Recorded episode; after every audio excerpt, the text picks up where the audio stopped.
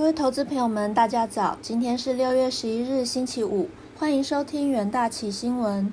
首先带您看到全球重要财经焦点。在美股盘后的部分，周四，美国劳工部公布五月消费者物价指数创二零零八年八月以来最大增幅。不过，华尔街似乎将当前的通膨数字视作暂时性的。十年期美债值利率跌破一点四四 percent，来到三月以来的新低。恐慌指数 VIX 暴跌，民营股坠落，医疗保健、科技股领涨。标普指数收盘来到四千两百三十九点一八点，创下历史新高。欧洲央行周四维持三大关键利率不变，并上调经济复苏预期。美国联准会下周将召开六月例行性的利率会议，费的隔夜负买回操作规模再创新高，来到五千三百四十九亿美元，连续两天超过五千亿美元。地缘政治消息方面，美国贸易代表署发布新闻稿，证实美国贸易代表戴奇和台湾经贸谈判代表邓正中。于晚间进行首场视讯会谈，并决定在数周内举行第十一届 T 法谈判。G7 峰会前，美国总统拜登前往英国度假胜地卡比斯卡比斯湾，与英国首相强生进行私人会面。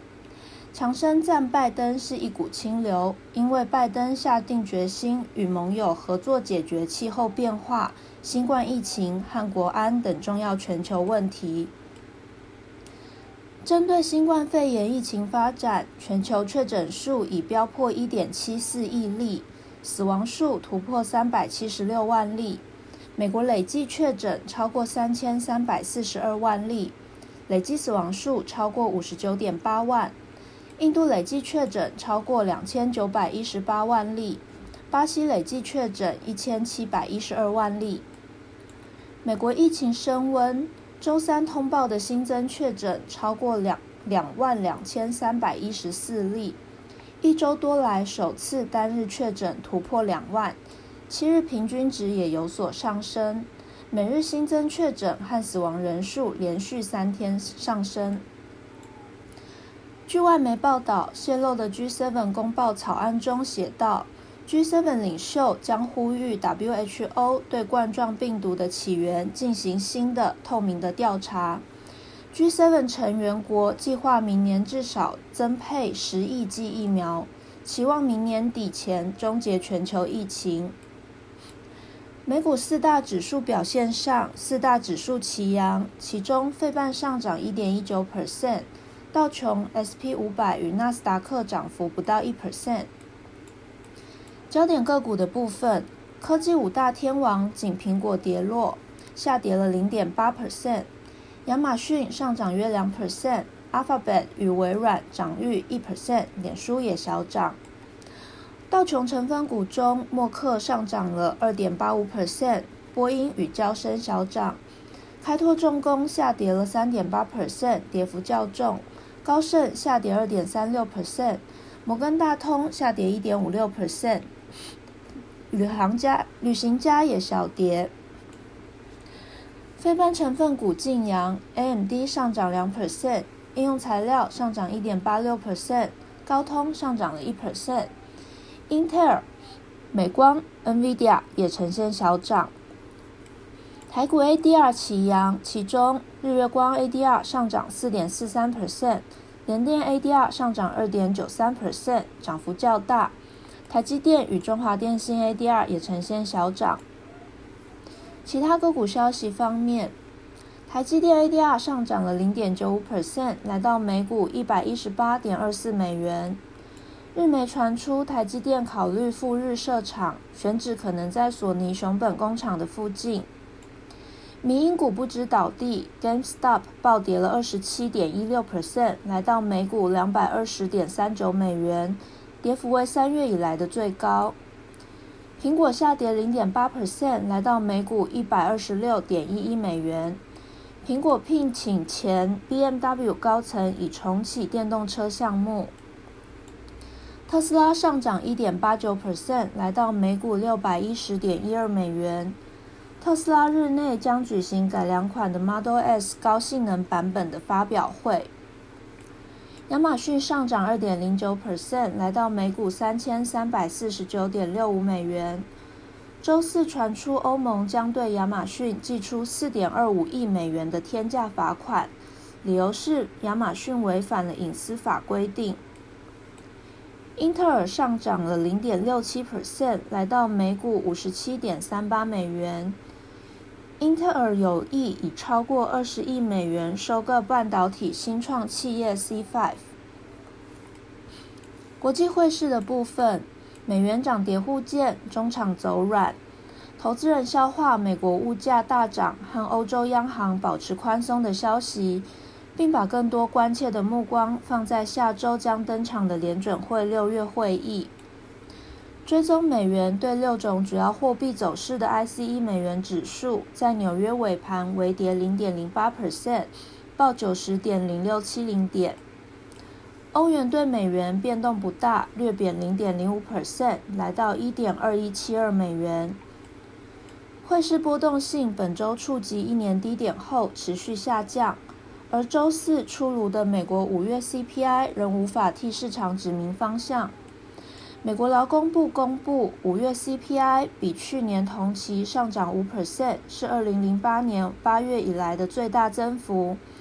核心 CPI 上扬三点八 percent，更是将近三十年来的最大升幅，反映经济解封和复苏正在推升需求。对全球经济整体乐观的情绪，鼓励投资人押注英镑等风险性资产。英镑对美元和欧元与盘中翻红攀高。能源市场的部分，随着市场消化国内原油供需最新数据后，原油期货价格收高，轻原油价格重返七十美元上方。EIA 周三数据显示，美国上周汽油库存增加，且隐含需求下降，对当日轻原油价格构成压力。然而，因应伊朗制裁有关的消息，油价短暂下滑到盘中低点之后，周四原油价格大致走高。据外媒报道，美国政府解除了部分对伊朗的制裁，不过为了重振核子协议，与伊朗的谈判仍在进行当中。金属的部分，黄金价格，黄金期货价格小小幅收高，因美国五月通膨率攀升至十三年高点。激励金价连续第二日上涨。接下来进入三分钟听股期。首先看到友达期货，友达受惠于面板价格持续上扬，且出货量有所成长，五月营收重返三百亿元大关，达到三百二十一点一八亿元，月成长八点五 percent，年成长四十七点八 percent，创下二零一五年四月以来单月营收的新高。面对六月中小尺寸电视面板报价持平，且大尺寸电视面板涨价趋缓，外资投行花旗环球指出，恐怕要留意二零二二年上半年面板产业重新面临供过于求的风险，因此调降友达的投资平等。友达期货周四开低下挫，中场收跌四点八三 percent，日 K 棒逐步下行。再看到台积电期货，台积电宣布针对二零二一年第一季盈余每股配发二点七五元现金股利，是公司以季配息以来的新高水准，较过去每季配息二点五元成长了十 percent。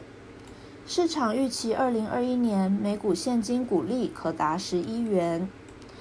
周四盘后，台积电公布五月营收达一千一百二十三亿元。月成长零点九 percent，创历年同期的新高。预期台积电六月营收持续上升，第二季营运可望达标，并挑战单季新高纪录。台积电期货周四买气回温，上涨二点二二 percent，长虹 K 棒收复短中期均线。再看到联发科期货。据市场调查，联发科第一季受惠于四 G LTE 与五 G 手机晶片的市占率持续增加，整体市占率来到三十五 percent，年增十一个百分点，年增幅位居全球之冠。虽然金源店因疫情而停工，但联发科重申，这将不会影响到六月与第二季的财测。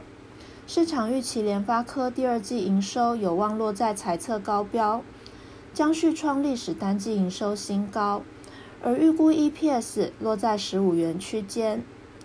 由于国内 IC 设计订单强劲，龙头厂商联发科联发科周四带头反攻。上涨三点八二 percent，以长红 K 棒向上突破短中期均线。最后看到广达期货，广达五月营收八百五十点五五二亿元，月成长零点三 percent，是国内笔电代工厂厂当中唯一在五月营收呈现月成长的厂商，但与去年同期相比衰退了八点九 percent。累计一到五月的营收四千三百八十八亿元，年成长十九点六 percent。日系外资表示，由于零件零组件持续缺料，Chromebook 第二季贡献度提高，可能拉低日可能拉低广达笔电的平均价格，因此预估广达今年第二季营营收将会下修。受到缺料与平均代工价格压低影响。广达期货近期弱势整理，周四期价反弹有限，维持低档区间震荡。投资人可以留意上述的股期标的哦。以上就是今天的元大旗新闻，谢谢各位收听，我们下周见。